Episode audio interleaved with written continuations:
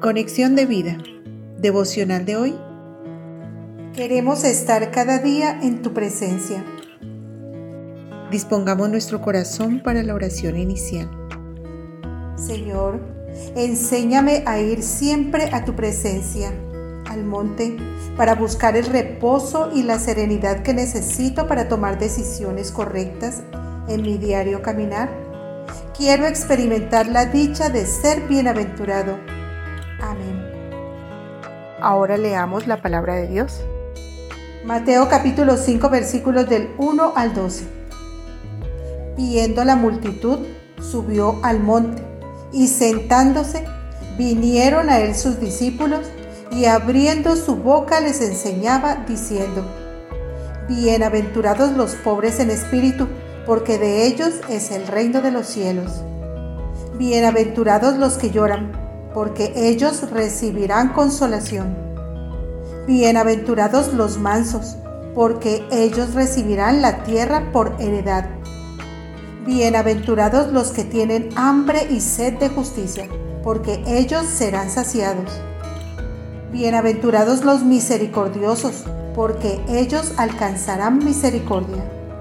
Bienaventurados los de limpio corazón, porque ellos verán a Dios.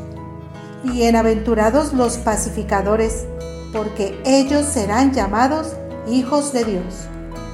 Bienaventurados los que padecen persecución por causa de la justicia, porque de ellos es el reino de los cielos. Bienaventurados sois cuando por mi causa os vituperen y os persigan, y digan toda clase de mal contra vosotros mintiendo. Gozaos y alegraos porque vuestro galardón es grande en los cielos, porque así persiguieron a los profetas que fueron antes de vosotros.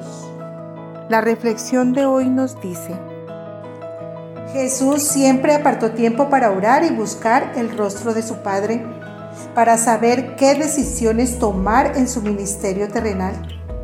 Nosotros debemos aprender lo mismo antes de iniciar nuestras actividades necesitamos entrar en la presencia de nuestro Dios y aquietar nuestra mente y corazón. Dice que estando entre la multitud, vinieron a él sus discípulos y él empezó a enseñarles.